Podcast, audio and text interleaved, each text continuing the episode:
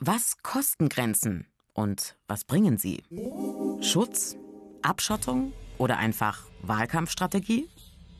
Donald Trumps geplante Mauer zu Mexiko soll eine über 3000 Kilometer lange Grenze sichern. Der erhoffte Nutzen der Mauer? Illegale Einwanderer und Drogenschmuggel abhalten. Und was kostet das?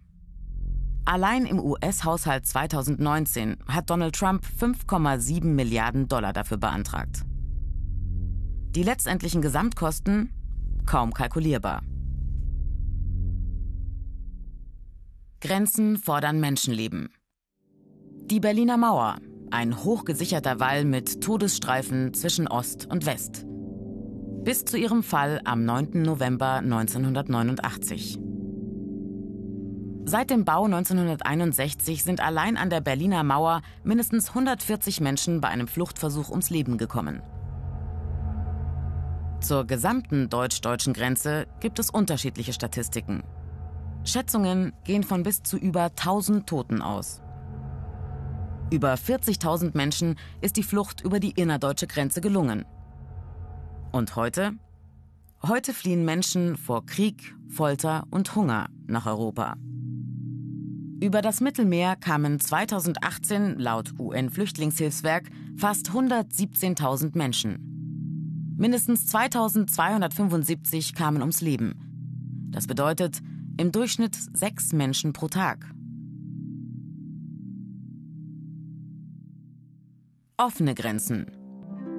Das Schengener Abkommen, eine der größten Errungenschaften der europäischen Integration. Offene Grenzen für Waren und Menschen. Der wirtschaftliche Nutzen ist enorm. Das EU-Bruttoinlandsprodukt, also der Wert aller Waren und Dienstleistungen, wächst durch offene Grenzen. Für Deutschland bringt das pro Jahr im Durchschnitt 37 Milliarden Euro mehr Wirtschaftsleistung. Das entspricht 450 Euro pro Einwohner. Als Reaktion auf hohe Flüchtlingszahlen werden seit 2015 auch die Grenzen innerhalb der EU wieder stärker überwacht. Das bedeutet Einbußen für die Wirtschaft, zum Beispiel durch höhere Personal- und Lagerkosten wegen längerer Wartezeiten an der Grenze – Allein die deutsch-österreichischen Grenzkontrollen bedeuten jährlich 15 Milliarden Euro Schaden für die deutsche Wirtschaft, schätzen Wirtschaftsexperten.